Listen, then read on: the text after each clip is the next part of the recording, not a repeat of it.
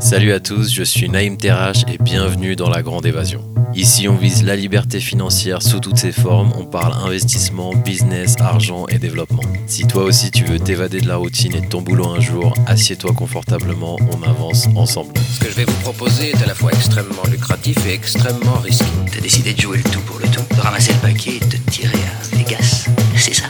Hmm, non, c'était un petit peu plus compliqué que ça.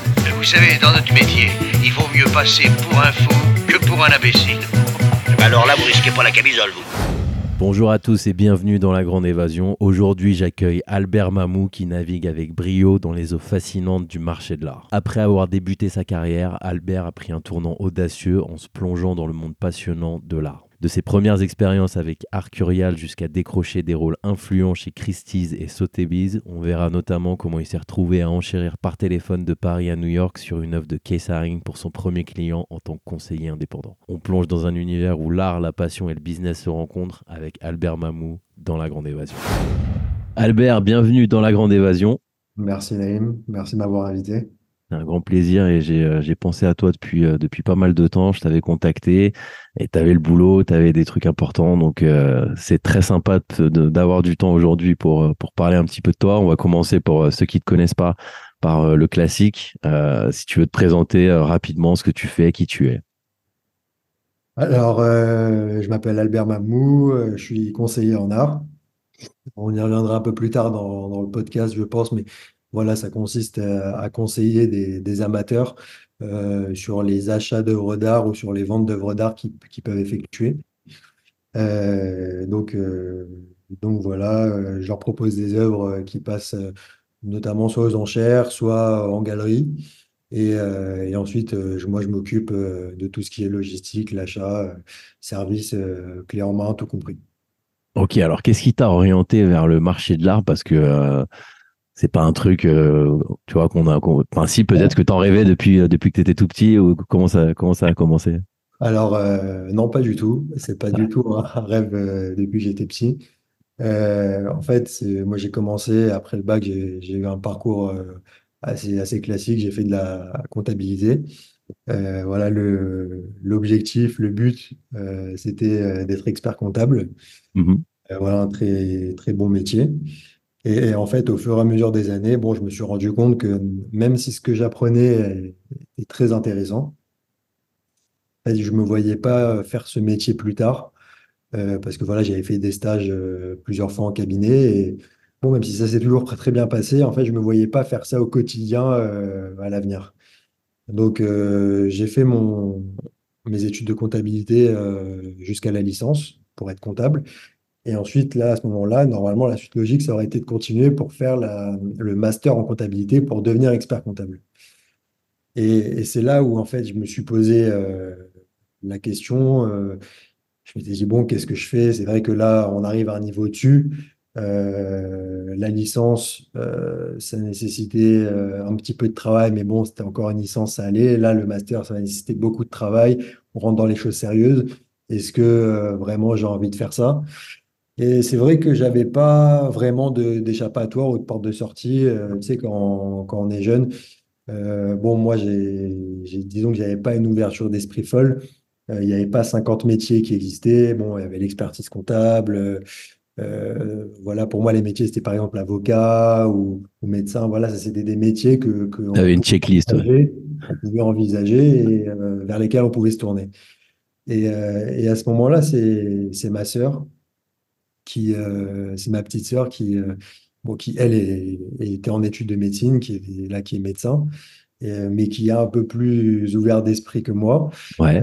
euh, qui m'a dit, mais ça t'intéresserait pas de travailler dans le marché de l'art, voilà, nous, parce que nous, on a dans la famille un cousin de ma mère qui a une galerie, et on y était allé euh, un jour, et bon, en sortant, euh, elle a eu cette idée-là, et elle m'en a fait part. Moi, c'est vrai qu'au début, quand elle me dit ça, je me dis, bon, marché de l'art, euh, pas du tout. euh, Ouais. métier, euh, bon, moi, Ouais. pas, comme je t'ai dit, j'étais assez fermé d'esprit. Et pour moi, c'était, voilà, que je me dis, qu'est-ce que je vais faire dans l'art? Aucun rapport, euh, je suis pas un, un artiste ou quoi que ce soit. Et euh, bon, c'est vrai qu'au début, je me suis dit ça. Mais j'ai quand même regardé, je me suis renseigné. Et, Et en fait, j'ai vu voilà, bon, dans l'art, euh, il y avait, il y avait le côté artiste, mais il y avait aussi un côté marché de l'art, un côté un peu plus business, Ouais. Avec les maisons ventes aux enchères, les galeries, les courtiers en art, les conseillers en art. Il y avait pas mal de facettes. Et c'est là où je suis allé me renseigner dans, dans une école à, à Paris euh, qui, qui proposait une, euh, faire un master en marché de l'art. C'était pas une école d'art, mais plutôt une école, si tu veux, axée business en art. Art business, ouais. Mhm. C'est ça. Et en fait, je suis allé me renseigner dans cette école euh, à Paris. Et, et voilà, la, la femme qui m'a fait le speech, euh, elle m'a envoyé des étoiles dans les yeux. Et je suis sorti de là-bas, je me suis dit, OK, euh, c'est top, euh, c'est ça. que- Alors, qu'est-ce que t'as dit? euh, Qu'est-ce qui t'a attiré? Non, bah, en fait, elle m'a expliqué les, voilà, comme je te disais, les différents versants qu'il peut avoir dans, dans le métier, qu'il y a plusieurs métiers, que ça pouvait être axé très business. Comme je t'ai dit, voilà, les maisons aux enchères, les courtiers, les galeries. Euh, il y a, il y a même des, des conseillers d'artistes maintenant qui, qui existent, comme des agents, par exemple, pour le foot, euh, qui les placent ensuite dans, dans les galeries. Et, et en fait, c'est vrai que je me suis dit, OK, en fait, c'est un, un vrai business qu'il faut considérer. Euh, et voilà, c'est en fait, en me renseignant, voilà, je, je me suis rendu compte que c'était pas n'importe quel business et que si tu veux, c'est le business des business euh, suprêmes. Waouh. Un business, il y a, euh, par exemple, euh, il y a, il y a le business de, de l'immobilier. Si on prend par exemple ce business-là, tu as l'immobilier, euh, disons, euh, de produits classiques, tu as l'immobilier de luxe sur des produits euh, euh, vraiment premium plus plus, où il y a des clients du coup euh, premium plus plus, c'est pas les mêmes types de clients que sur un achat d'un 50 mètres carrés à Paris. Et en fait, là, si tu veux, le marché de l'art, c'est un business qui est encore au-dessus. Ok, d'accord. Les acheteurs, les clients, acheteurs, vendeurs, ceux qui participent à, ce marché-là, c'est, euh, si tu veux, la crème de la crème de, des hommes d'affaires ou des personnalités euh, dans le monde. Alors pourquoi euh, je fais, une petite pause juste pour ceux qui, qui écoutent et qui connaissent pas exactement ce que c'est que le marché de l'art dans ses détails, moi y compris. Est-ce que tu peux nous l'expliquer un peu? Parce que c'est flou. Euh, Il y, a, il y a beaucoup de, de fumée un peu dans l'esprit des gens. Les gens ça, ils pensent que c'est un truc où il y a euh, beaucoup d'optimisation fiscale, si pas, si euh, pas de la fraude fiscale, que c'est réservé aux milliardaires. Ils comprennent pas exactement pourquoi on va investir dans un tableau, sa rentabilité, etc. Est-ce que tu peux faire un espèce de, de guide pour que les gens essayent de capter un petit peu cet univers-là? Bien sûr. Alors, en fait, dans le, le marché de l'art, il y a, il y en a pour tous les goûts. Avant de toute chose, déjà, pour moi, peut-être qu'il y en a qui n'auront pas le même avis, mais pour moi, avant tout, quand une personne souhaite acheter une œuvre d'art, ça doit être voilà, une œuvre qui lui plaît. Euh, là, tu me parlais des grands milliardaires qui achetaient des tableaux, etc. Euh, bien sûr que c'est intéressant euh, d'acheter des, tableaux. Ça permet toutes sortes de choses. ça permet d'accéder à un statut social. C'est un aboutissement pour beaucoup de, personnes. Mais euh, pour la plupart, je pense qu'ils sont, qu'ils sont vraiment amateurs euh, d'art. Quand François Pinault ou Bernard Arnault ils, achètent des œuvres d'art, ils ont des œuvres d'art qui, valent plusieurs euh, milliards d'euros. C'est, de la passion. François Pinault, aujourd'hui, c'est, sa passion. il, il s'occupe plus de, de, son groupe depuis plusieurs années. Il est dédié à 100% à, à, à ça. Parce que c'est vraiment sa passion. Lui, c'est vraiment le, le cas euh, où vraiment c'est sa passion à 100%. Et pour la plupart des milliardaires ou des millionnaires qui, achètent des œuvres d'art, oui, moi je pense que c'est avant tout par passion et après pour d'autres raisons annexes qui, qui viennent euh, s'y ajouter. Euh, après, voilà, de façon plus générale, le marché de l'art, c'est un marché où il y en a pour, comme je te disais, pour tous les goûts. Il y a un marché pour les jeunes artistes émergents avec des prix qui sont abordables, même pour monsieur et madame tout le monde. Donc, comme monsieur et madame tout le monde achètent des, œuvres d'art, c'est des acheteurs qui ne sont pas forcément euh, multimillionnaires, mais c'est voilà, un achat euh, plaisir, c'est un achat coup de cœur, c'est un achat euh, aussi, voilà, aussi par, par passion. Donc, ça, c'est une partie du marché. Ensuite, il y a une autre partie du, marché, c'est celle où, où moi je travaille. C'est voilà, sur les œuvres d'artistes qui sont cotées, qui ont une cote qui est ancrée sur le marché et euh, où voilà, ça vaut un certain prix. Et, mais voilà, comme je te l'expliquerai aussi tout à l'heure, moi, les acheteurs que je conseille, ils achètent avant tout par passion. Ok. Et, et comment tu, tu valorises euh, pour, euh, pour, pour, pour quelqu'un qui est complètement en dehors de ça, ouais, comment tu concrètement tu, tu valorises une œuvre d'art? Alors, il y a une seule façon de définir la cote d'une œuvre d'un artiste, c'est de vérifier l'historique des ventes d'une œuvre similaire de cet artiste en vente aux enchères. Ok. Donc on se base sur euh, les résultats passés, quoi. c'est ça. Par exemple, toi, euh, Naïm Terrache, tu as un artiste euh, contemporain, Mhm. euh, tu as des œuvres qui passent en vente aux enchères. Euh, sur, en fait, on voit sur euh, plusieurs, sur, en fait, on regarde l'historique de tes œuvres sur euh, plusieurs ventes. Et là, on peut définir, voilà, cette œuvre-là d'un format similaire à celle que tu souhaites vendre aujourd'hui, elle s'est vendue tant, plusieurs fois. On peut définir que la cote, ta cote à toi sur une œuvre de ce format-là, elle est de temps. Ok, d'accord. C'est très clair. Mais, mais je tiens à préciser, ça ne veut pas dire que toi, tu vas vendre cette œuvre-là. euh, par exemple, toi, tu es représenté par une galerie. C'est pas, ça ne veut pas dire que la galerie va vendre cette œuvre au prix de la cote. En Bien sûr. c'est un, un indicateur. et la maison de vente aux enchères. Les galeries, elles représentent des artistes. Mhm. Une fois que les artistes se, voilà, commencent à, à- à être connus, ça commence à bien se vendre, on parle beaucoup de toi, là, tu vas accéder au marché des ventes aux enchères. Et c'est à partir de là, D'accord. À partir de ce moment-là que tes œuvres soient, sont vendues aux enchères, qu'on pourra définir ta cote. Mais si, par exemple, tu ne passes pas encore en vente aux enchères, tu es vendu uniquement en galerie. Et euh, voilà, une œuvre de Naïm Terrache en galerie, ça vaut 5 000 euros, ou 10 000 euros, ou 15 000 euros. Mhm. Ça, c'est le prix que la galerie a défini pour toi. Mais ça ne veut pas dire forcément que c'est ta cote. Ouais. Tant que tu ne passeras pas en vente aux enchères, ta cote, elle sera égale à zéro. Ouais. Parce qu'il n'y aura pas d'historique, en gros. C'est ça. Ça ne veut pas dire que la galerie euh, est malhonnête ou quoi que ce soit. La Mhm. galerie, elle fait un travail, euh, elle fait monter ton prix euh, petit à petit euh, par rapport au succès que tu as, que tu as par, rapport aux ventes que tu fais. Elle te fait grandir doucement, doucement, jusqu'à que tu puisses un jour arriver à- en vente aux enchères. Ok. En fait, c'est un prix la- de la galerie qui est défini par la galerie. Et mais voilà, les gens qui, si demain un client de la galerie achète une œuvre de Naïm Terrache 5 000 ou 10 000 ou 15 000 euros en galerie, en général, il sait que voilà, il achète ton œuvre parce qu'il aime ton œuvre, il aime ton travail et il n'achète pas ton œuvre à travers le, prisme du prix euh, qu'il achète. Il n'achète pas un prix.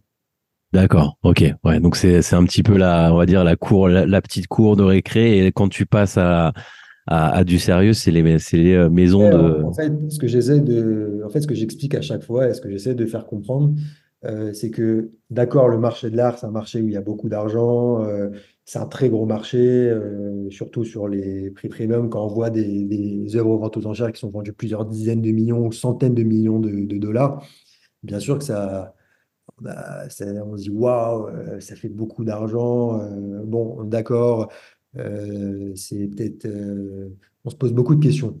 Mais euh, ce que je te dis depuis tout à l'heure, c'est qu'il ne faut pas oublier que c'est un marché, enfin pour moi encore une fois, de passion. de passion. Ouais. Le client qui va acheter ton œuvre en galerie alors que toi tu n'es pas coté, qui va dépenser euh, peut-être 10 000 euros pour ton œuvre, en fait, il ne faut pas qu'il se dise je vais acheter l'œuvre de Naïm Terrache parce que là j'ai du flair, ça va exploser, parce que dans 5 ans euh, il va être vendu à New York.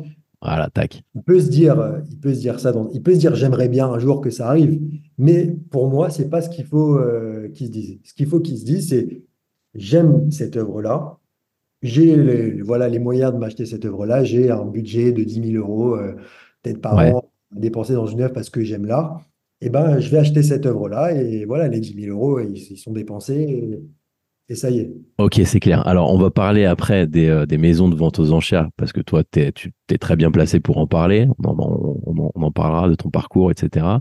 Euh, juste un petit, euh, petit, aparté avant. Forcément, là, tu, me- tu me parles de ce côté passion qui est important, qui drive le marché des galeries. Et euh, mécaniquement sur, euh, sur le, le marché suivant qui est, euh, qui, est, qui est les ventes aux enchères. Mais bon, il y a quand même, ça reste, comme tu le dis, ça reste quand même un business. Euh, Est-ce que ça, ça, il n'y a, pas quand même des gens, des, euh, des petits malins qui se disent, bah attends, moi je vais justement essayer de flairer euh, le petit, le petit artiste qui est pas connu pour essayer de voir, de faire un x10, un x100, un x50. Bien sûr, il y a, Reste fait, la nature humaine, quoi. il y a beaucoup, surtout dans, par exemple à Paris, tu trouveras toujours quelqu'un pour te dire, ah, j'ai vu un artiste euh, dans une galerie euh, dans le Marais, euh, Voilà, ouais. il y a une hype autour de lui, tout le monde veut l'acheter. À chaque fois qu'il y a un vernissage, il n'y a aucune œuvre qui est disponible, tout est sold out en avance. Voilà, il y a des signes. sûr, ça va exploser. Écoute, bon, moi je te donne encore une fois mon avis. Je ne sais pas si peut-être il y en a qui seront d'accord, pas d'accord.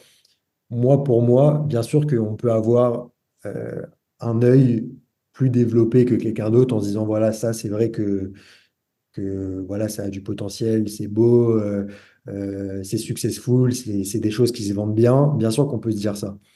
Mais de là à se dire ça va super bien se vendre. Cet artiste qui est dans cette petite galerie, il va passer ensuite dans une galerie intermédiaire. Ça va continuer à bien se vendre.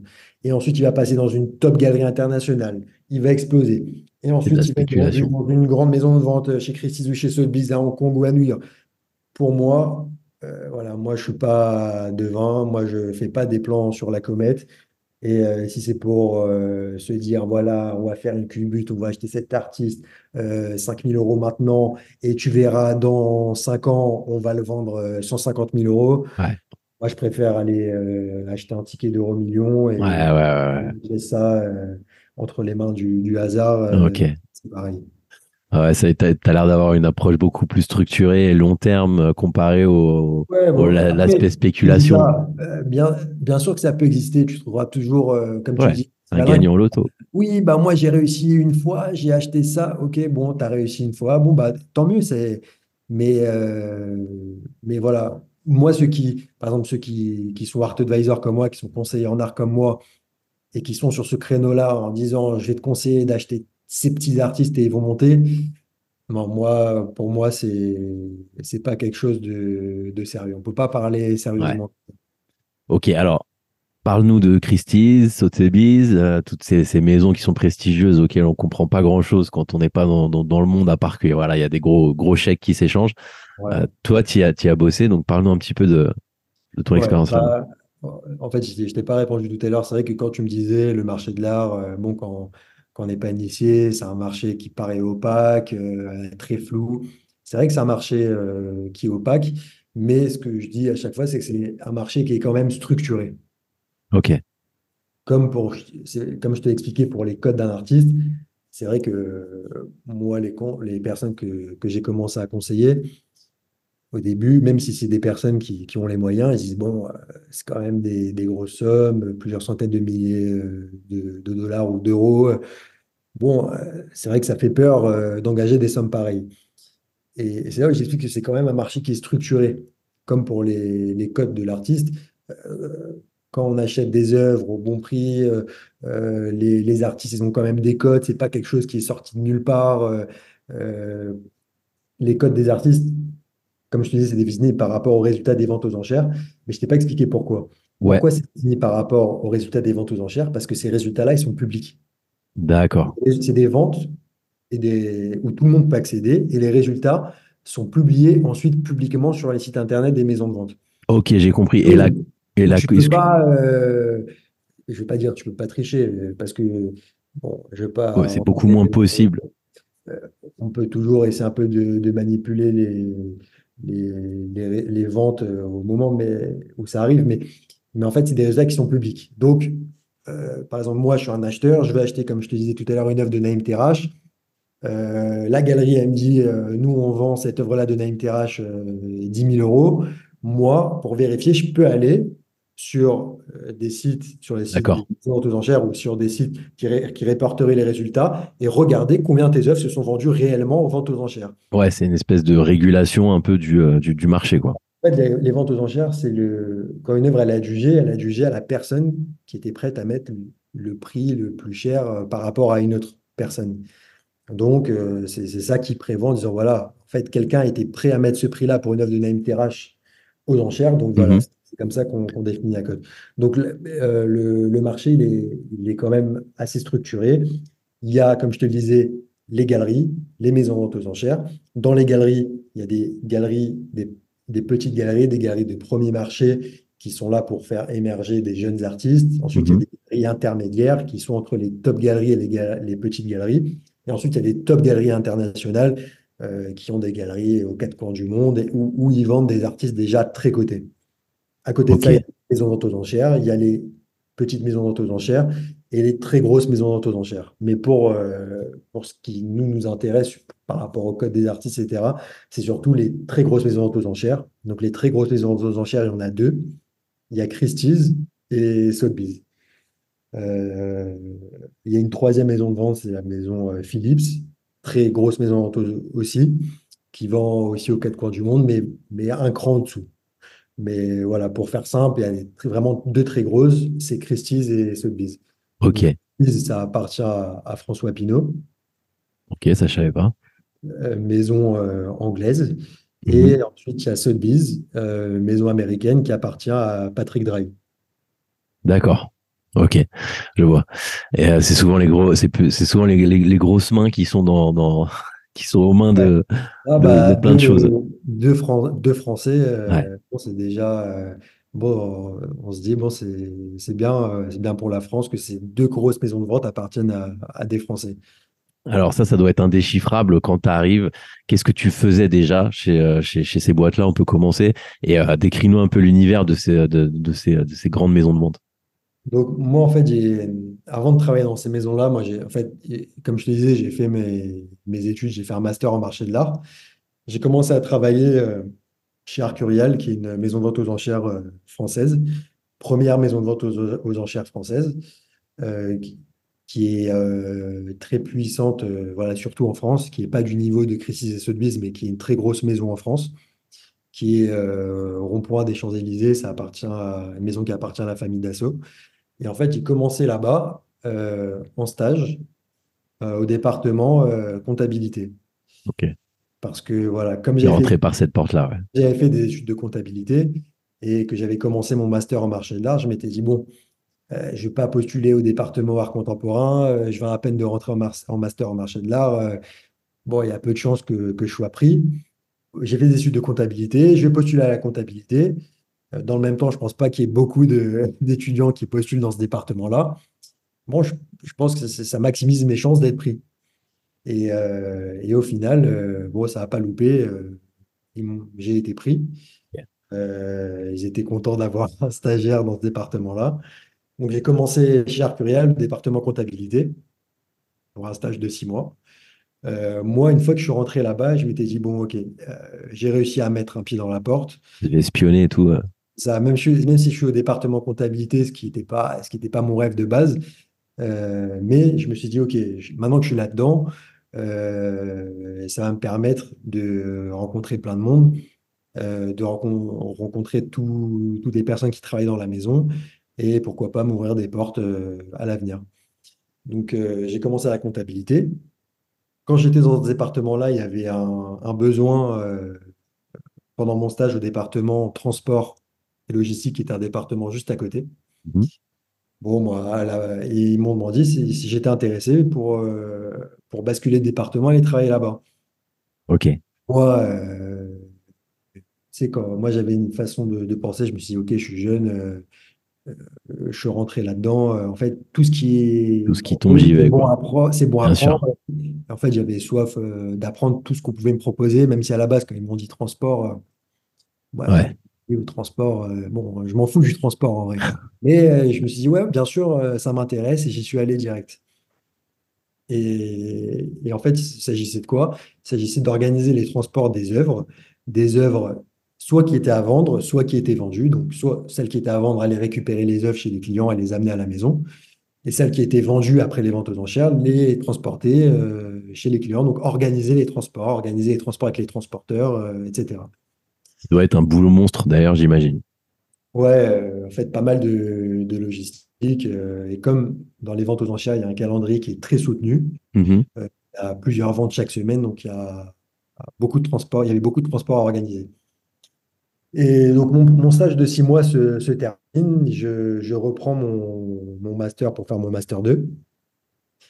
Et là, il fallait que je refasse un nouveau stage euh, de six mois. Et, là, je me suis dit, bon, euh, ça s'est bien passé chez, Arcurial. Euh, j'ai été dans les départements euh, qu'on disait opérationnels, c'est-à-dire comptabilité, transport. Là, maintenant que voilà, je connaissais tout le monde dans la maison de vente aux enchères, c'était des, amis pour la plupart. je m'étais vraiment constitué un bon réseau au sein même de, de la maison de vente. Je vais voir s'il y a une possibilité pour travailler dans des départements plus intéressants. Et c'est là où j'ai réussi à rentrer au département euh, impressionniste et moderne. Qui était un de tes objectifs aussi ou pas, euh, pas du tout? Moi, j'étais plus département euh, contemporain, mais département impressionniste et moderne, c'est un très très gros département aussi. Qui te rapproche de plus en plus de, euh, de, de ce que tu voulais. Ouais, c'est ça. Et, et c'est, c'est- bon, c'était quand même un très gros département qui était très intéressant. Et, euh, et voilà, je suis rentré ensuite dans la maison, dans ce département-là. Euh, donc j'ai fait ce stage-là. Ensuite, j'ai travaillé aussi au département euh, qu'on on appelle Urban Art, Street Art chez Arcurial, plus contemporain. Et, euh, et voilà, en fait, là, j'ai pu travailler dans le département d'idées beaux-arts et organiser les ventes aux enchères du début à la fin, voir les œuvres de plus près, rencontrer les, collectionneurs, vraiment la partie très intéressante du métier. Bah, raconte-nous un peu là, parce que là tu survoles, mais euh, je crois qu'on est arrivé au point le plus important là. Euh, quoi, comment ça, t'organises des, ventes aux enchères? Comment ça se passe quand on organise une vente aux enchères? Par exemple, si voilà, euh, je travaille au département impressionniste et moderne, donc en fait, avant la, il y a, avant la vente, par exemple, il y a une date fixée de la vente. Voilà, là, par exemple, là, on est en novembre. La prochaine vente, prochaine grosse vente, on sait que ça va être en mars. Donc, en fait, jusqu'à mars, l'objectif, ça va être de, de prospecter les, les clients pour récupérer euh, un maximum de consignment, de, pour récupérer les, des œuvres, des mandats de vente pour vendre des œuvres. Donc, en fait, jusqu'à mars, là, on va essayer de récupérer le, pas le maximum, mais les, les plus belles œuvres euh, possibles qu'on puisse Potentiel. ouais. potentiel. Donc, en fait, ça, c'est un, c'est un travail qui, en fait, de, de commercial. Euh, au sein du département, il y a une personne qui a le titre de spécialiste ou directeur de département. Et en fait, spécialiste, si tu veux, c'est comme, comme je te disais, commercial. En fait, lui, il a son réseau de, de collectionneurs et euh, il va essayer de récupérer, euh, comme je te disais, les, les plus belles œuvres possibles pour constituer euh, sa vente. Donc là, on est au mois de novembre, mois de décembre, mois de janvier. il y a une date de clôture en général. Là, ça va être voilà, soit fin janvier ou mi-février. Une fois que la date de clôture est passée, que euh, voilà, le département a euh, les œuvres, là ensuite, en fait, on va faire le, catalogage. On va prendre les œuvres, on va les regarder de plus près, regarder aux lampes UV, voir s'il y a des retouches, etc., faire les photos. Et ensuite, on va faire le catalogue, un catalogue de la maison de vente qui sera ensuite envoyé à tous les clients euh, de la maison. Ah ou ouais, il y a un, y a un cat-. Ils reçoivent un catalogue, ils ont leur, euh, ils ont leur base client quand même, euh, Christy. C'est pas n'importe qui, enfin, pardon, toutes ces, toutes ces ventes aux enchères. C'est pas euh, n'importe qui qui passe par là. Ah, tiens, il y a une vente aux enchères. Ils- quand ils Non, organisent, ils ont déjà des, ils ont fait, déjà des, des clients, quoi. euh, Christie, Sotheby's ou, ou même Arcurial, euh, ils ont une base de clients, euh, comme je te disais tout à l'heure, c'est le, c'est le top, top, top de toutes les bases de clients de tout domaine confondu. D'accord. Et, euh, et donc, une fois que ces catalogues-là sont envoyés, euh, il y a la, date- il y a la vente qui approche. Et là, on organise une exposition avant la vente. Donc, c'est une exposition temporaire qui ont lieu euh, dans les locaux de la maison aux enchères. Ça, c'est super intéressant parce que voilà, en fait, on organise une vraie expo, on choisit où est-ce qu'on va mettre les œuvres pour les mettre les plus en, en valeur. Euh, ensuite, il y a l'exposition qui va durer peut-être euh, entre 3 et 5 jours avant la vente. Et là, moi, c'était mon, mon moment préféré parce que une fois que l'exposition elle est montée, euh, l'exposition elle est publique, les gens, n'importe qui peut, peut venir voir les œuvres. C'est vrai qu'il y a beaucoup de, de chalands et de monsieur, madame, tout le monde qui peuvent venir, mais il peut y avoir aussi des gros collectionneurs qui peuvent venir. Magnifique pour toi. pourquoi je te disais que moi, c'était mon moment préféré? Parce que moi, j'étais à l'exposition du matin au soir pour recevoir les clients et j'étais toujours à l'affût de voir qui arrivait. Et euh, voilà, en général, je les laissais regarder un petit peu et il y a un moment où j'arrivais à, à, à me faufiler et entamer la, la conversation avec eux. Et en fait, moi, je parlais à tout le monde, euh, que ce soit monsieur ou madame tout le monde, ou, euh, ou une grosse tête, comme je te disais, ou un gros collectionneur.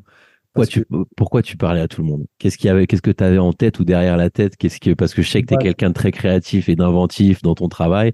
Euh, qu'est-ce que là, je vois, je vois ton petit sourire. Qu'est-ce que tu voyais? Qu'est-ce que tu avais quoi comme vision à ce en moment-là? je pense que tu l'as deviné. Euh, dans ce business-là, ou comme dans la plupart des business, je pense, il faut toujours être à l'affût de la moindre opportunité.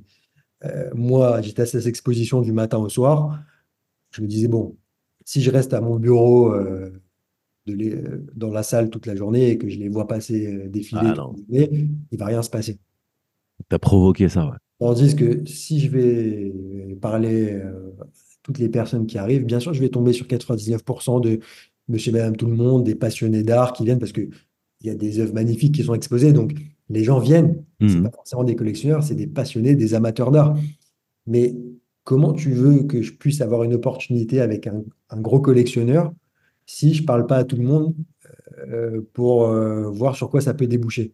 Parce que si je parle à personne, le gros collectionneur, il va passer parmi les autres, il va passer devant moi, passer, ouais. l'opportunité, elle sera passée, elle me sera, elle va me passer sous le nez, et, et moi, j'aurais perdu la, la chance de créer quelque chose avec, euh, avec quelqu'un qui peut avoir du business par la suite. C'était mon moment préféré parce que je ouais. parlais à tout le monde, je dis voilà, voilà, on parlait des œuvres, euh, après, euh, moi, euh, souvent ça débouchait sur leur vie, Ouh, et vous, euh, vous faites quoi? Euh, vous habitez Paris? Bon, parfois des questions assez bateaux, moi j'étais, enfin, j'étais pas, euh, je posais pas des questions si je veux indiscrètes. Ouais, ouais, bien sûr. Et euh, en fait, c'était au feeling et, et comme dans tous les business, moi, c'est ma façon de voir les choses, il faut y aller euh, étape par étape. En fait, on jette une canne à la, à la mer, euh, on à la pêche et on tire le fil, on tire le fil, on tire le fil, on tire le fil. Et Et on sait sur quoi ça peut, ça peut déboucher. Alors, t'es Donc, tombé sur quoi, justement? c'était mon moment euh, préféré. Donc en creusant comme ça avec cette méthode que j'adore, euh, en, te, en te lançant dans la piscine pour voir sur quoi tu vas tomber, euh, est-ce que t'as, t'as, t'es tombé sur quoi? Qu'est-ce qui t'arrive à ce moment-là? Bah, en fait, je suis tombé euh, sur des, en fait, sur des, sur des gens de notre âge, pas forcément euh, très âgés, euh, qui étaient amateurs d'art, qui, qui avaient les, moyens, qui étaient, euh, par exemple, euh, sportifs de haut niveau. Et voilà, où on a sympathisé, on a parlé, on a gardé contact. Où moi, j'entretenais la, la relation. Comme je te disais, je tirais un film, mais à l'époque, c'était un film que je tirais, que je tirais pour tirer. Je n'avais pas forcément encore d'arrière-pensée sur, euh, sur le moment ou d'objectif. Mais voilà, c'était des contacts avec qui je m'entendais bien et, et euh, on parlait euh, plusieurs fois dans l'année, que ce soit en texto ou on se voyait ou pour, pour des déjeuners. Et, et franchement, bon, ça se passait, ça se passait comme ça. Il n'y avait pas de business à ce moment-là. Ok Donc tu plantais quoi. C'est ça. Et euh, parce que voilà, c'est toujours bon d'avoir des, des contacts euh, intéressants. Même si sur le moment, on n'a pas forcément d'objectif. Euh, en fait, en fait c'est ça que pour moi, dans, dans, dans les affaires ou dans le business, je ne sais pas si dans ce business en particulier ou dans tous les business, moi, j'ai pas forcément d'objectif sur le moment. Je suis pas là tout de suite à vouloir euh, closer quelque chose Ouais. lui, euh, je le connais, 36e fortune de France, euh, Non. je vais y aller, euh, tac, numéro, on y va tout de suite. Moi, je, j'y vais. Ce qui est important déjà, je sais que pour faire des, des affaires à la- à l'avenir, il faut, il faut avoir, faut qu'il y ait une relation de confiance qui soit forte, surtout dans des affaires voilà, comme dans le marché de l'art où c'est pas qu'on vend un appartement où tout le monde sait, connaît à peu près les Ouais. l'immobilier, tout le monde sait que ça, ça vaut tel prix. Et voilà, là, c'est moi, les, les collectionneurs et les amateurs que je conseille, ils sont amateurs et ils, ils sont pas très connaisseurs des prix, donc ils me font confiance vraiment. Et, euh, et donc, je sais que le plus important, c'est d'instaurer, d'installer une relation de confiance qui est très forte. Et ensuite, on verra. Ensuite, on verra sur quoi, sur quoi ça débouche. Il y a toujours des choses qui, sur lesquelles ça peut déboucher. Donc, moi, j'ai commencé comme ça. euh, je me suis constitué un petit réseau, euh, encore aujourd'hui, qui n'est pas énorme. hein. Tu vois, moi, ça, ça se compte sur les doigts d'une main euh, d'acheteurs. Mais ils n'ont pas acheté tout de suite. Ouais. Donc, comment ça s'est passé concrètement? En fait, moi, comme je te disais, j'étais chez Arcurial. au final, je suis resté en tout et pour tout, combiné euh, peut-être un an et demi, deux ans là-bas, je ne sais plus exactement, euh, dans ces eaux-là. Et en fait, euh, moi, à la fin, je voulais absolument rester dans les départements dans lesquels j'avais travaillé, Urban Art et dans, en fait, dans le département des Beaux-Arts, le département intéressant. Et il n'y avait pas de, de poste. Il n'y pas, avait pas d'opportunité pour moi. Et en fait, ils m'ont proposé de, de revenir si je voulais en contrat dans les départements où j'avais travaillé au début, soit comptabilité, soit transport. Il y avait de la place dans les deux départements et ils m'ont dit, euh, voilà, nous on te propose de revenir dans ces départements-là. euh, on est OK, choisis le département que tu, que tu veux et, et voilà, Il revient. ça t'intéresse, euh, tu, tu restes là. Et en fait, à l'époque, bon, j'avais, je crois, 24 ans ou, ou 25 ans, bon, 24, ouais. Et, et en fait, moi, je voulais pas. Et, Ouais. euh, euh, et je voulais vraiment rester dans les départements des, que je te disais. Euh, c'était pas juste euh, un caprice, parce que voilà, quand j'étais dans ces départements-là, entre guillemets, j'avais fait mes preuves, j'avais ramené du business, ce que pas beaucoup de, de personnes qui avaient mon âge faisaient ou de, de stagiaires faisaient. Et je voulais vraiment rester dans ces, dépa- dans ces départements-là. Et euh, je me sentais légitime pour, euh, pour rester. Tu vois, je me, en fait, à l'époque, je me disais, euh, c'était peut-être un peu bête, mais je me disais, j'ai ramené du business. Pour l'instant, je leur ai coûté euh, moins cher que le business que je leur ai rapporté. C'est logique, ils vont, ils vont me dire, reste, t'es jeune, t'es jeune, t'es, t'es bon, t'as envie, t'as euh, allez, banco, tu vois. Et en fait, je me suis rendu compte, bon, c'est peut-être peut-être en France, c'est peut-être plus comme ça qu'aux États-Unis, peut-être qu'aux États-Unis, euh, j'aurais décollé tout de suite, tu vois. Je Mais pense aussi, ouais. là, ça s'est pas fait comme ça et enfin, c'était beaucoup plus politique et, Ouais. et la porte s'est pas ouverte. La porte s'est pas ouverte. Et moi, je me suis dit, non, euh, je ne retournerai pas dans les départements que vous m'avez proposés. Euh, je ne sais pas si on peut dire que je me suis un peu vexé, mais je me suis dit, euh, non, je veux pas. euh, bon, c'est pas possible de rester, tant pis, je pars. Ok. Et, euh, et bon, c'était peut-être une erreur de jeunesse parce que voilà, en sortant d'études à 24 ans, euh, on te propose un travail euh, dans une bonne maison. euh, peut-être avec le recul, je me dirais non, j'aurais dû accepter, prendre mon mal en patience. Et comme j'étais bon de toute façon, enfin, je me considérais bon de toute façon, Ouais. j'aurais eu ma chance, quoi qu'il arrive, et je serais monté et j'aurais réussi. Mais à ce moment-là, je dis non, je pars, tant pis. Alors, un peu sur un coup de tête et sur un mix peut-être de, de fougue, de, ouais, de jeunesse, peut-être pas une fait, erreur, vu, vu ton parcours aujourd'hui. La fougue, mais, mais surtout vraiment euh, de la déception. Parce que en fait, c'est la première euh, boîte où je travaillais. Et, euh, et en fait, j'aimais beaucoup travailler là-bas. J'étais comme un poisson dans l'eau. Je m'entendais avec tout le monde. J'ai vraiment, j'ai beaucoup aimé mes, mes années là-bas. Et, et quand je suis parti, c'était vraiment un petit déchirement. Waouh. Alors, que- comment tu t'en coupes? Déchirement et déception. À ce moment-là, qu'est-ce qui se passe? euh, je pars là-bas euh, sans rien. Ouais. sans travail, sans rien. Et euh, je me dis, bon, là, il faut que je trouve quelque chose. Les galeries, ça, je, en fait, je voulais pas aller travailler en, en galerie. Pour moi, je voulais vraiment travailler en maison de vente aux enchères. Mais je voulais pas aller dans une moins bonne maison que là où j'étais, que chez Arcurial, à, à Paris. Et donc, en fait, ça laisse peu de, de possibilités. Il y a que deux gros, il y a deux- il y avait que deux plus grosses maisons qu'Arcurial à Paris qui sont, voilà, c'est Christie's et Sotheby's. Les deux plus grosses maisons de vente au monde. Tu Donc, fais donc, quoi? Tu vises? Donc, je visais ces deux maisons-là. et tu tires? comme il n'y a que deux maisons-là, comme il n'y a que deux maisons, il y y a très peu de place. Ah ouais. Il n'y a pas des postes qui s'ouvrent tous les jours. C'est là où on voit que c'est un marché niche parce que c'est, si c'est un autre domaine, par exemple, il y a des, des centaines de boîtes, euh, il y a plein d'opportunités. Là, il n'y avait que deux maisons. Et donc, euh, je commence à postuler. euh, bon, ça prend pas. et c'est là où ça commence à devenir un peu, un peu galère. Et je me dis, waouh, je sors d'études, j'ai rien. pas de travail. Là, je suis parti de Charcurial, maintenant j'ai rien. Le temps, il passe. Et en fait, plus le temps, il passe, plus on est sans rien, plus en même temps, les gens, ils nous oublient. Et Bien là, sûr. euh, le temps, il passe et c'est pas bon, quoi. Là, c'est vraiment pas bon. Donc là, c'est des mois qui sont vraiment euh, qui sont durs euh, pour moi, mais en fait, surtout même pour, euh, pour ma famille, pour mes parents, parce que voilà, ils s'inquiètent. ils disent, bon, il sort d'études, il a 20 24 ans. là, maintenant, voilà, là, il vient de faire 25 ans. Euh, pas de travail. euh, franchement, euh, franchement, c'était dur pour eux. Et en fait, de voir que c'était dur pour eux, c'était encore plus dur pour moi. Ah ouais, je vois. je vois. Donc, qu'est-ce que tu as appris de ces mois, de ces mois difficiles? En fait, ce que j'ai appris, je l'ai, appris plus tard. Parce qu'en fait, pendant ces mois-là, moi, je me dis, bon, je postule. Dès qu'il y avait une offre, je postulais. ça prenait pas.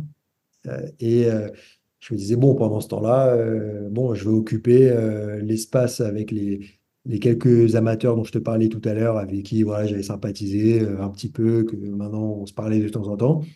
Bon, je vais occuper ce temps-là, euh, je vais euh, leur envoyer des, des, des actus, des propositions. Donc en fait, c'est une, idée qui m'est venue comme ça. Je me suis dit, bon, il y a, je me suis dit, il y a des grosses ventes aux enchères à, à Londres, à New York et Hong Kong, chez Christie's et Sotheby's. Je vais faire moi ma sélection des, des, meilleures œuvres selon moi par rapport aux critères que moi je définis, par rapport à la cote de, de l'artiste, par rapport au format de l'œuvre, est-ce que c'est c'est un bon format pour cet artiste? Bon, voilà, pas mal de critères. Je vais faire mon propre catalogue que je vais envoyer à ces, euh, ces personnes-là, voilà, juste pour, euh, pour occuper l'espace en leur disant, voilà, euh, il y a, y a une vente à Londres, voilà, moi, c'est une sélection que je fais, que j'envoie à- aux, aux personnes que, que je conseille. bon, alors que, voilà, entre Ouais. nous, en plus, bon, il n'y a pas beaucoup de personnes qui nous écoutent là. Entre nous, il n'y a pas beaucoup de il y a, il y a pas grand monde que je conseillais à l'époque. Ok. Voilà, je- moi, je, je fais du conseil. euh, euh, j'envoie ces, ces catalogues-là. S'il y a une œuvre qui, qui t'intéresse, dis-moi. Et ensuite, moi, je me renseignerai plus en détail sur l'œuvre et, et on voit si on peut enchérir. Euh, bon, voilà, je, je leur fais le speech euh, comme ça. Là, t'es en total indépendant, là. Ouais, en fait, euh, bah, comme j'ai rien, je me dis, bon, euh, comme je te dis, je vais essayer d'occuper euh, Bien l'espace. Ah, Euh, en fait, comme dans beaucoup de business, je pense, mais encore plus dans celui-là, ça, ça c'est sûr. L'image que tu, que tu renvoies, que tu reflètes, elle est très importante. En fait, pour faire du business, bon, déjà en règle générale, je pense que quand tu reflètes une image de quelqu'un de successful, bah, les- les- le business, il vient à toi. Et ouais. euh, en plus dans ce business où voilà, euh, euh, l'image elle est très importante. euh, faut être entre guillemets un peu vulgairement voilà frais euh, euh, par rapport à ta façon de parler, euh, être très bon dans le relationnel. voilà, ça c'est très important. À ce moment-là, c'est sûr que si j'abordais les choses en disant bon, je suis parti de la maison où j'étais charcurial, euh, là je galère un peu, bon, je t'envoie ça comme ça, bon, c'est sûr que c'est pas c'est bon. pas terrible. Est-ce que tu as pensé à ce moment-là à, à- à devenir un peu genre euh, un peu des choses que moi je fais ou, euh, ou d'autres font, devenir carrément créateur de, de contenu ou alors créateur de de, d'une image de marque de voilà j'ai bossé dans ces dans ces grandes maisons j'ai quand même une crédibilité sur Non, euh, non, en fait, à ce moment-là, pour moi, euh, euh, bon, en, toute humilité, moi, je, me disais, euh, bon, je suis bon. Je disais, je suis bon. Mais euh, je, savais que, voilà, j'étais pas une star du marché de l'art, euh, euh, j'avais pas une crédibilité sur le marché de l'art, euh, les gens me connaissaient pas forcément, me connaissaient, me connaissaient pas. Euh, J'étais jeune, euh, j'allais pas arriver en disant euh, bon voilà, euh, moi je suis Albert Mamou, euh, maintenant je vais faire du conseil euh, en faisant les choses en grande pompe. Pas du tout. Euh, donc euh, j'ai commencé comme ça, euh, voilà, en, en toute humilité, petit. Et en fait, comme je disais, j'envoyais ça, j'envoyais ces propositions vraiment pour occuper l'espace et, et m'occuper moi-même aussi, c'est vrai. ouais bien sûr Et donc, je fais ça une fois, deux fois, euh, trois fois. Et bon, euh, j'ai aucun retour, euh, mais en même temps, moi, j'attendais zéro retour. ouais Je me disais, euh, enfin, j'attendais pas de retour, donc euh, j'étais pas déçu si tu veux. Et là, peut-être au bout de la troisième fois, ou je sais pas, quatrième fois, je sais plus, là, j'ai un retour d'un euh, d'un des collectionneurs, d'un des amateurs. Enfin, pas, je dis pas collectionneur parce que c'est pas, en fait, pour que les gens comprennent, c'est pas les collectionneurs comme on l'imagine, tu sais, les, les, l'ancienne génération, un peu à l'ancienne, qui vont aller chiner, qui connaissent. Euh, c'est des amateurs dans le sens aujourd'hui, du, monde d'aujourd'hui, des, des gens comme toi et moi qui ont notre âge, qui sont, qui ont Successful, qui ont, qui ont réussi, qui ont les moyens, euh, qui sont plus fonceurs que l'ancienne génération, qui sont amateurs et qui vont vouloir euh, acheter des œuvres sur un coup de cœur. Et, et donc, à un moment, euh, je reçois un retour d'un d'une de ces personnes qui me dit, voilà, qui me fait une capture d'écran, moi, de- d'une des œuvres de la proposition, qui me l'envoie sur WhatsApp, qui me dit, voilà, ça, ça m'intéresse. Euh, je suis prêt à monter jusqu'à, je sais plus, euh, 500 000 ou, ou 600 000 euh, dollars ou, ou euros, je sais plus. Mhm. Là, je reçois ça sur WhatsApp et Waouh, ok, vraiment, je me dis waouh, je me dis, euh, ça a marché quoi.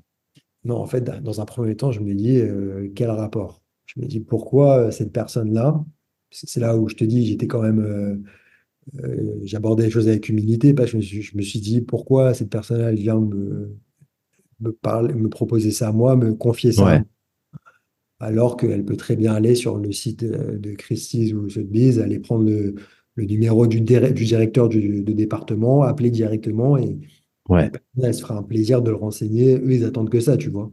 tu m'étonnes. Et là, il passe par toi, ouais, en fait, je me suis dit ça et en fait, très vite, c'est là où vraiment je me suis rendu compte. Tu sais, les gens, ils parlent beaucoup, comme je te disais tout à l'heure, de la confiance, bien sûr. place très importante. Et très vite, je me suis rendu compte en fait de cette place-là de la confiance euh, entre les, les personnes dans, dans les relations. Euh, cette personne-là, ça faisait euh, du coup peut-être un an, un an et demi qu'on était en, en contact. On se parlait régulièrement, on s'est vu plusieurs fois.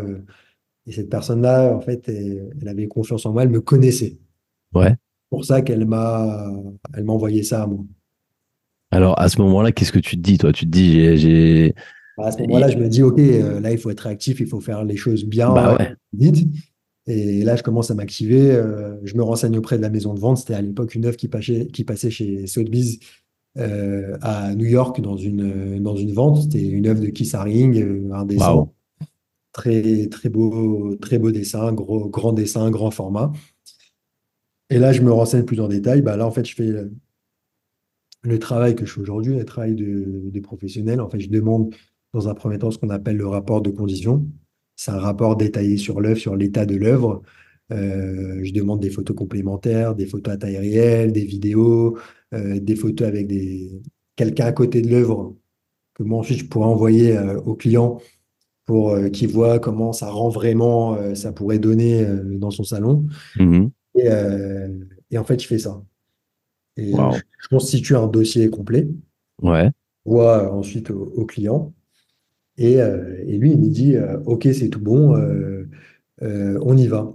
À l'époque, c'était sur cette œuvre-là. En fait, il m'avait envoyé cette œuvre-là et une autre œuvre, une œuvre euh, de Magritte, euh, une œuvre d'art moderne, plus, plus classique. Et, Ils sont quand même des gros. euh, Là, là c'est quand même euh, Keith Haring, Magritte, c'est que ouais, même, pour les gens qui connaissent très peu l'art, c'est des vrais, vrais blazes là qui sortent là. ouais, c'est ça.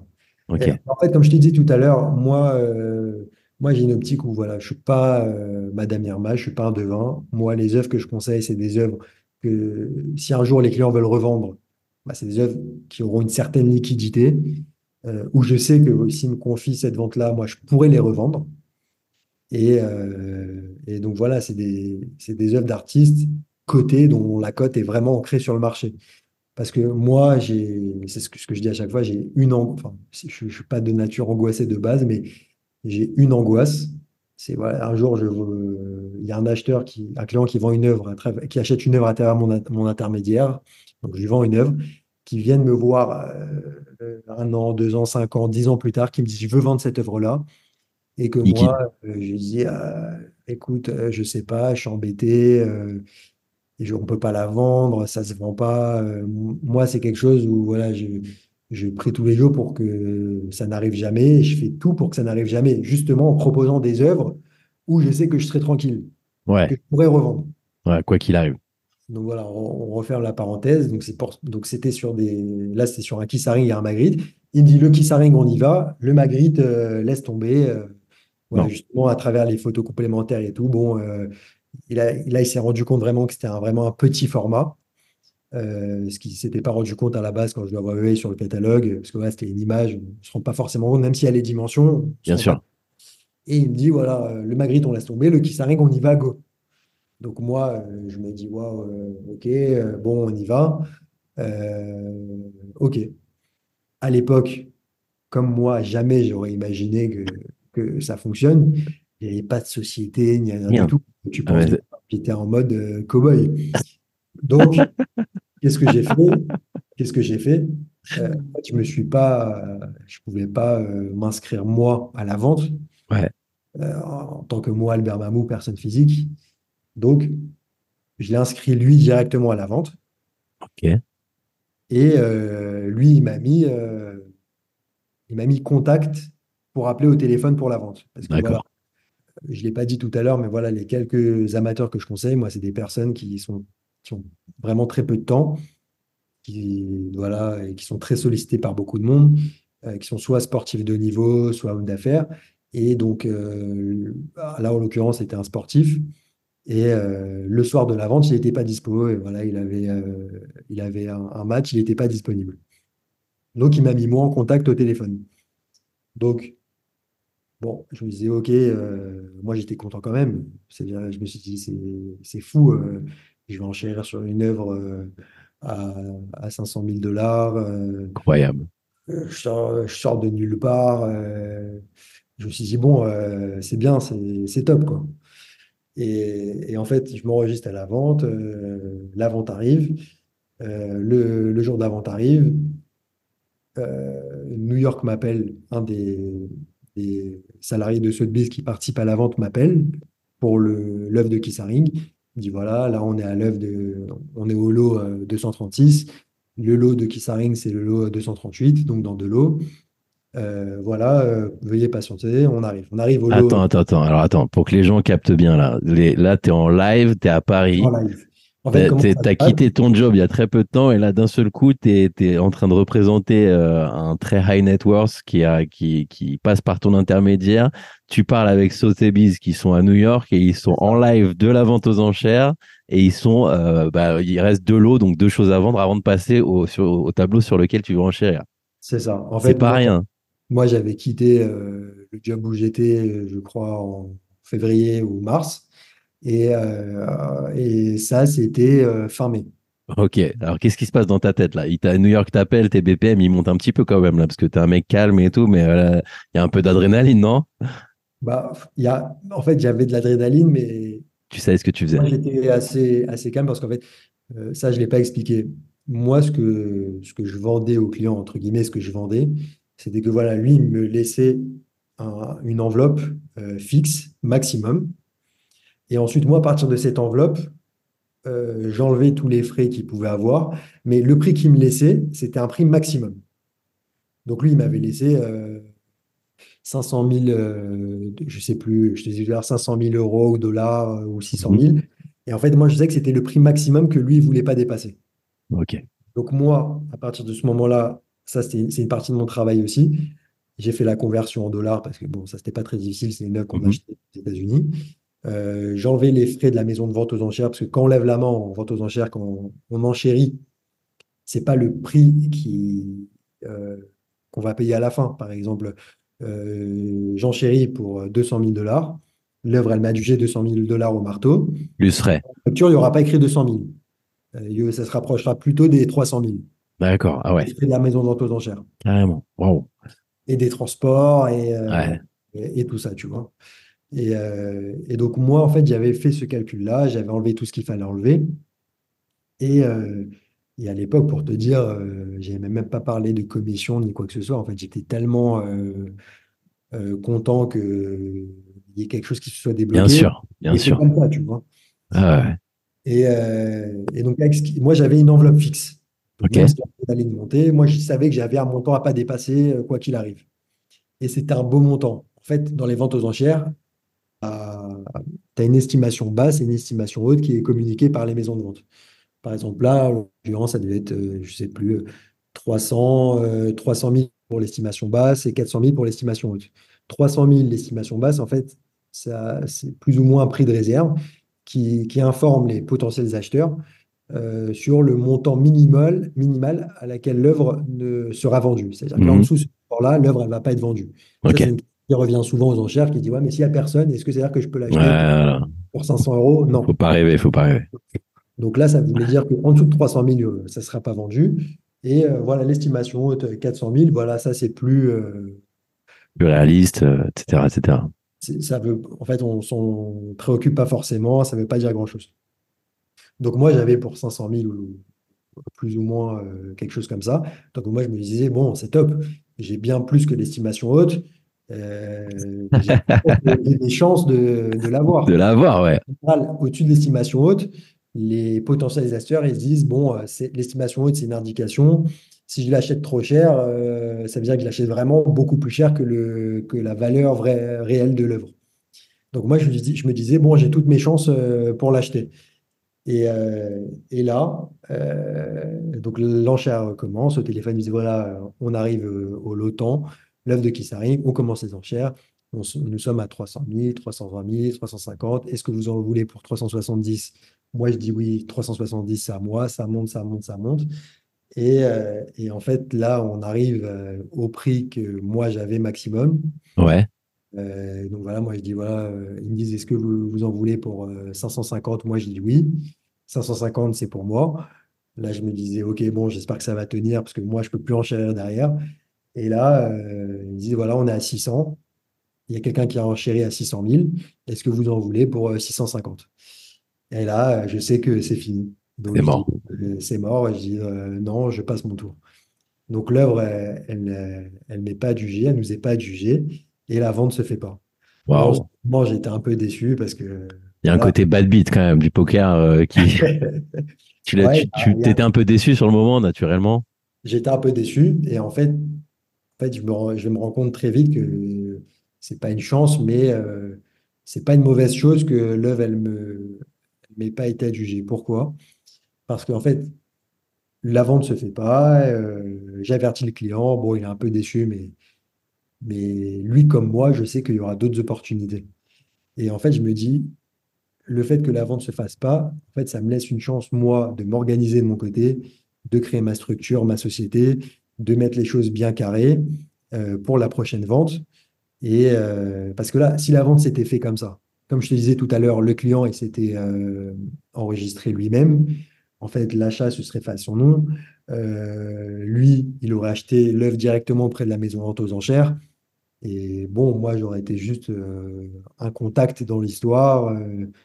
Euh, comme je disais tout à l'heure, j'avais pas parlé de commission ni rien. bon, voilà, j'aurais juste été un contact.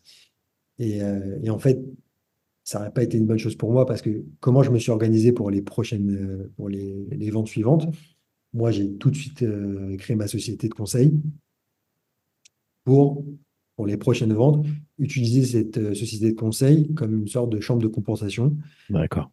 En fait, pour les, les fois suivantes, quand euh, ce client-là me laissait une enveloppe, en fait, c'est n'est pas lui qui s'enregistre auprès de la maison de vente, c'est ma société. D'accord. Comme ça, toi, ça te verrouille derrière. C'est ma société qui enchérissait. Magnifique. ensuite, c'est ma société qui achetait et qui revendait. D'accord. OK. Et euh, donc déjà pour ça, c'était très important parce que tu sais, quand tu commences une fois un process, je pense que c'est plus compliqué de retourner voir le client, de lui dire, bon, la dernière fois, on a fait comme ça, ça s'est passé, mais cette fois, on va faire différemment, euh, on va passer par ma société. Euh, si, ça aurait fonctionné. Donc déjà par rapport à ça, et ensuite par rapport à, à ma commission, j'ai pu prendre le temps d'en parler à ce client-là de façon appropriée. Euh, c'est très bien passé. Lui, m'a dit OK, c'est good pour moi, euh, on y va. Il était OK avec ça. Et on a pu faire les choses euh, cette fois-ci bien carrées. et c'est là où, je me suis rendu compte que c'était pas une mauvaise chose que la première fois, ça se soit pas fait. Parce que sur les fois suivantes, ça s'est fait. Et, et c'était bien pour moi. Quoi. Quand, Combien ça prend de commission euh, en pourcentage un, un- un conseil comme toi, euh, ta société, comment ça se passe? Moi, sur les achats euh, que je fais euh, pour le compte de clients en vente aux enchères, je prends euh, 4% 4% de la somme? De la somme totale. totale dépensée pour euh, l'achat. Ok. En général, les... le pourcentage de commission en tant qu'intermédiaire, il se situe autour des 10%. Mais ça, c'est, euh, si tu veux, pour les, les, deals qui se font euh, de manière privée, sur les ventes privées. Par exemple, toi, Naïm, TRH, tu as une œuvre. Moi, j'ai un client qui veut l'acheter. Et bah, euh, je vais te l'acheter, je vais lui revendre. Et euh, lui, il sait que j'aurais pris 10%. Et parce que voilà, à la base, il n'a pas accès à l'œuvre. Là, moi, je partais du principe que comme c'était des œuvres qui passaient en vente aux enchères dans, dans des ventes publiques, tout le monde y a accès. Donc, euh, c'est normal qu'il y ait un pourcentage, à- entre guillemets, à taux réduit, parce que euh, euh, si lui voulait, il pourrait s'en occuper lui-même. Alors justement, co- comment toi tu te vends, enfin, euh, sans, sans faire euh, de la, prospection, j'imagine, téléphonique euh, avec des annuaires, mais comment tu te vends à, ces clients-là justement pour valoriser ce pourcentage euh, et le justifier un peu, tu vois? En fait, par rapport à toute la partie euh, que je t'expliquais tout à l'heure, euh, donc en fait, quand un client me dit, voilà, je suis intéressé par cette œuvre, moi, je fais tout le, le travail euh, qu'un bon professionnel se doit de faire. Euh, donc, par exemple, vérifier la condition de l'œuvre plus en détail. euh, Ouais, tout le travail que tu avais, que toutes abordé. sortes ouais. d'informations qui sont nécessaires. Voilà, parce que voilà, on parle de d'achat d'une certaine somme, donc on ne peut pas euh, faire n'importe quoi. Euh, ça peut être par exemple des choses euh, en fait qu'un qu'un non-professionnel ne va pas forcément penser, mais euh, vérifier si l'œuvre est déjà passée aux enchères précédemment, si dans les deux, trois dernières années, elle est déjà passée aux enchères. Si oui, elle s'est passée, elle est passée à l'époque avec quelle estimation? Pour quel résultat? Est-ce que l'estimation d'aujourd'hui est cohérente avec l'estimation d'il y a deux, trois ans et le résultat d'il y a deux, trois ans? Ouais. Euh, Tout le sourcing, tout le, toute la, ouais. les choses comme je te disais, moi, les clients que je conseille, ils ne sont pas professionnels, ils n'ont pas le temps pour tout ça. Ils sont juste amateurs. Eux, ils achètent des œuvres où voilà, ils ont un coup de cœur. Ah, ça, ça, me- ça, ça me plaît. Euh, on y va. Ouais. En fait, ils me font confiance sur tout cet aspect-là qui leur garantira le côté euh, investissement et le côté revente si jamais un jour ils souhaitent revendre. Même si pour la plupart, ils me disent tout le temps euh, non, non, mais je voudrais jamais revendre. Euh, moi, je sais qu'on ne sait jamais euh, ce qui peut se passer. Une œuvre aujourd'hui, elle te plaît. Peut-être que dans cinq ans, euh, tu te seras lassé. Peut-être que tu voudras la revendre. Donc, c'est bien de sécuriser euh, ces choses-là.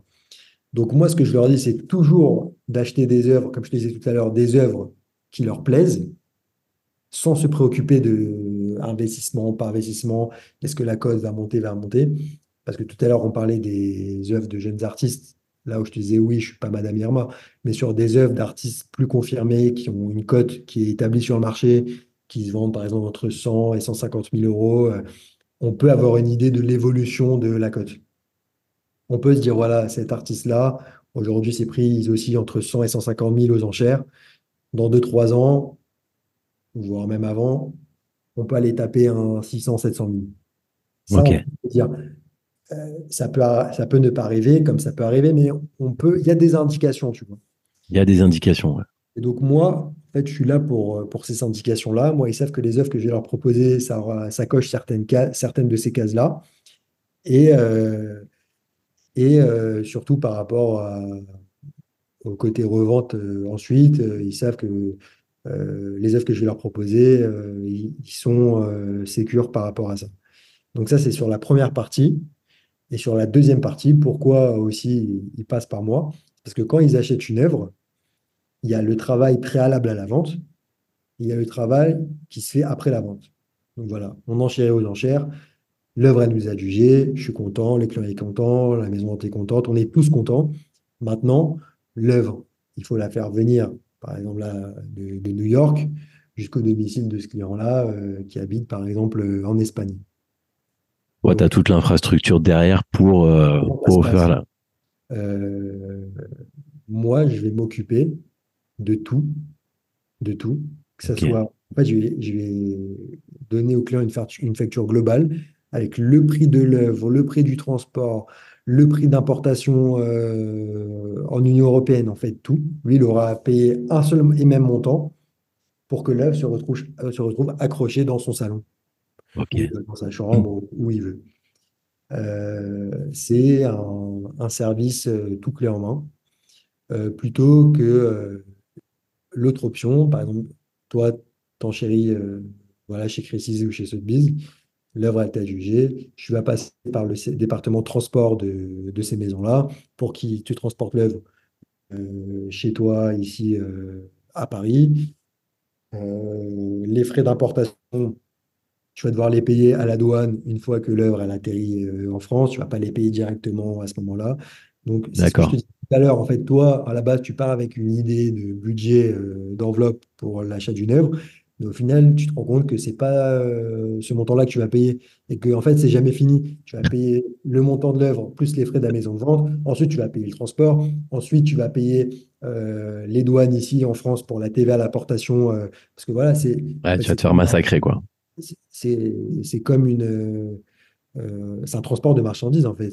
Œuvre, euh, elle vient d'un pays hors Union européenne en Europe, tu peux pas la faire venir comme ça et aller, euh, c'est bon, elle est, elle arrive à l'aéroport, je la récupère. Non, tu as une TVA l'importation qui est due euh, à l'administration. Qui est de combien d'ailleurs, au passage? C'est un taux euh, qui est avantageux pour les œuvres d'art de 5,5%. Ah ouais, ça va. Faut pas été trop méchant. Mais je te dis ça, c'est 5,5%, mais le client, toi, par exemple, tu ne sais pas si c'est 5,5% sur le prix de l'œuvre, sur le prix de l'œuvre plus Hmm. Les frais de la maison de vente, ou, est-ce qu'il faut rajouter aussi le transport pour les 5,5? Donc, à la fin, euh, tu vas les payer. Mais, en fait, tu ne sais pas à la base Ouais, que ouais, ouais. Toi, t'arrives avec tout, quoi. moi, je sais tout euh, De A à Z. A à Z.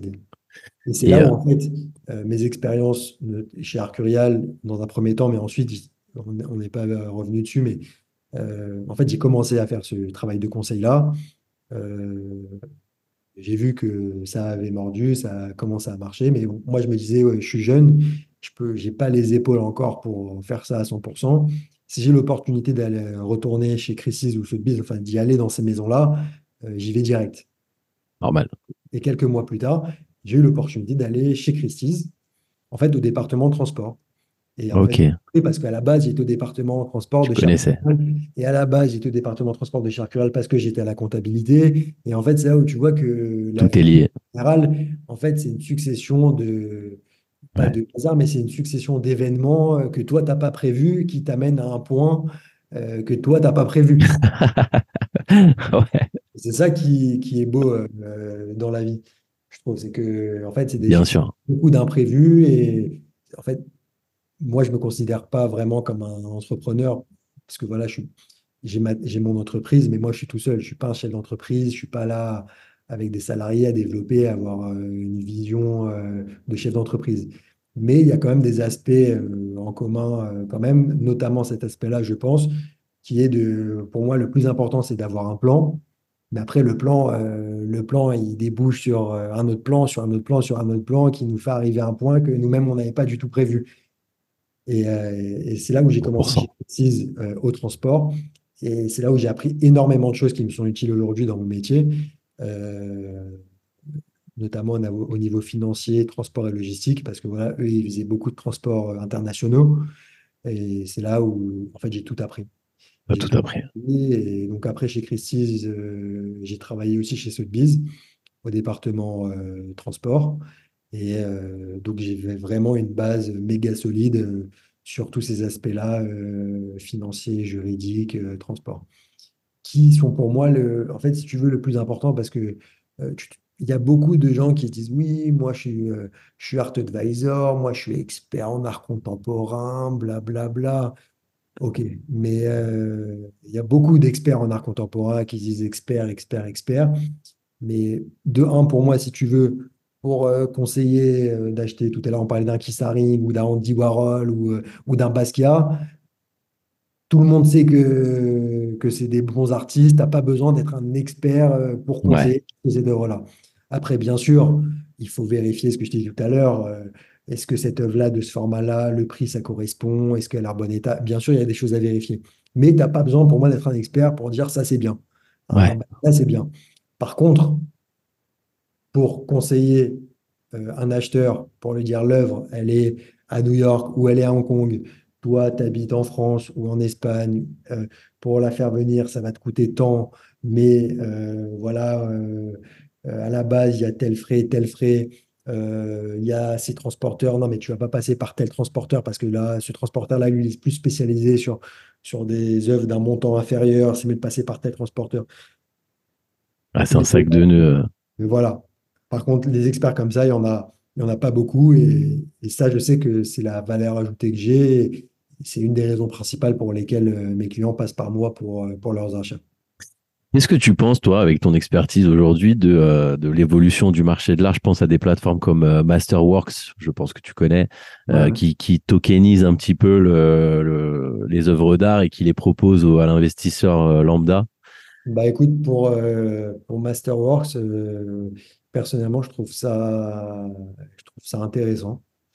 Euh, j'attends de voir sur, euh, sur quoi ça peut déboucher, mais c'est un concept que je trouve très très intéressant, euh, qui est destiné du coup plus à, à des acheteurs qui ont plus ce côté investisseur que passionné.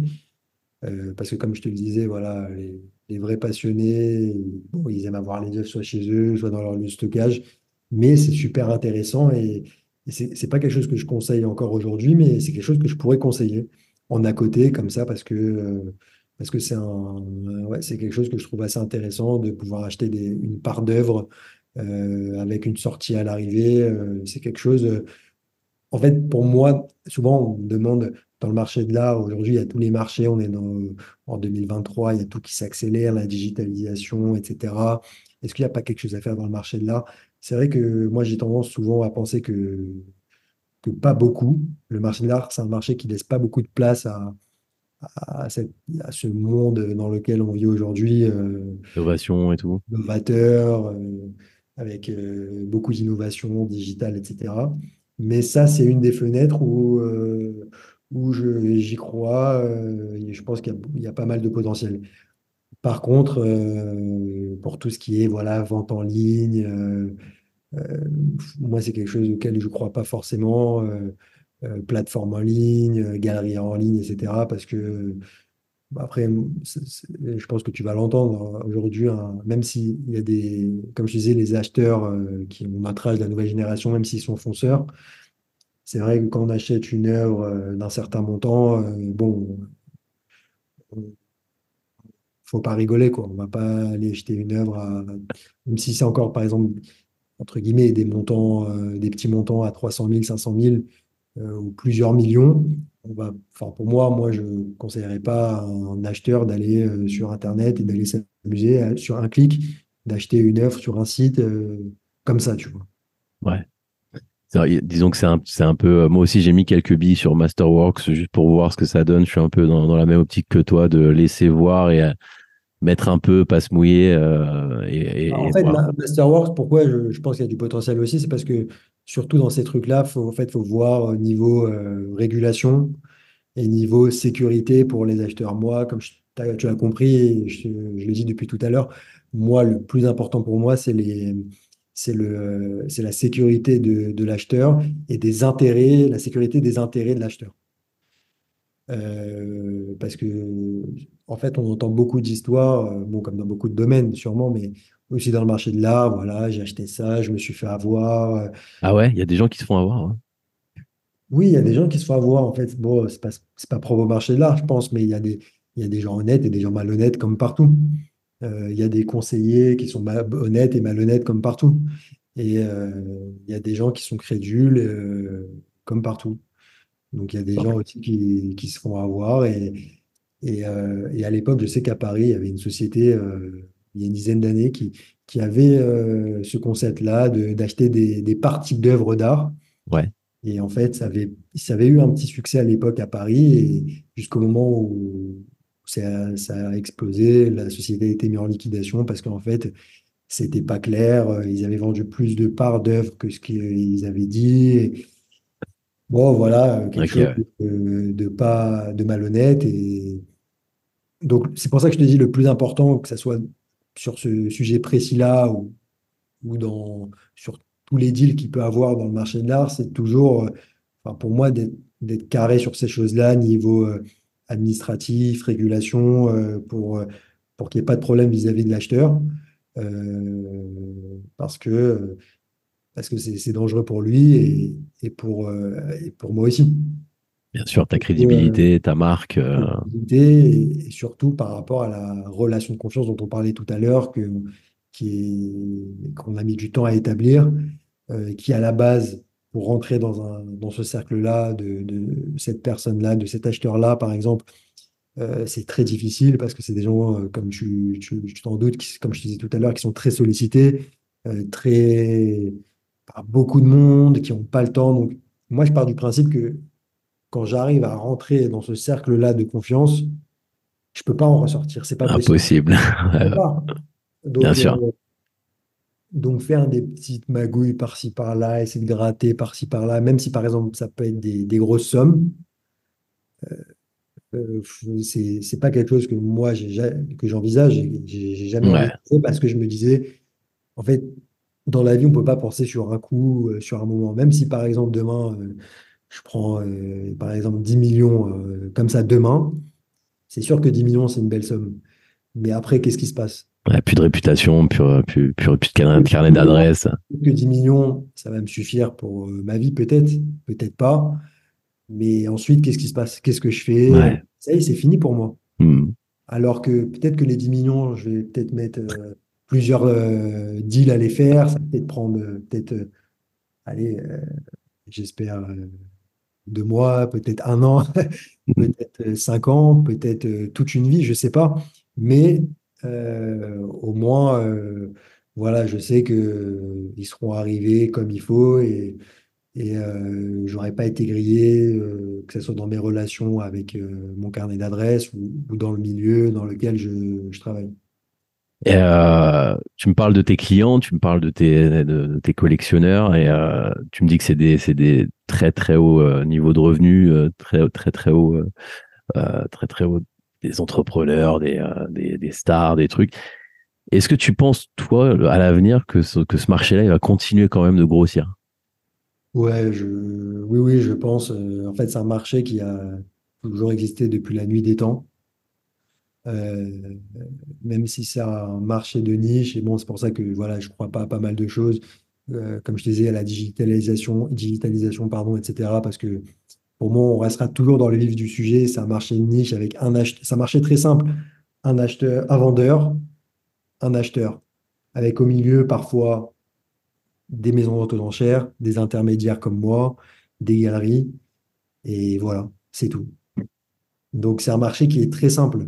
Ouais. Et, euh, c'est qui comme je le disais tout à l'heure, à l'immobilier, sauf que euh, pourquoi on dit que c'est c'est opaque? Parce que voilà, aujourd'hui on achète un appartement ou un immeuble, ça se passe pas comme ça. Il y a un notaire, il y a des, il y a plein, il y a, il y a des actes, euh, il y a plein de choses.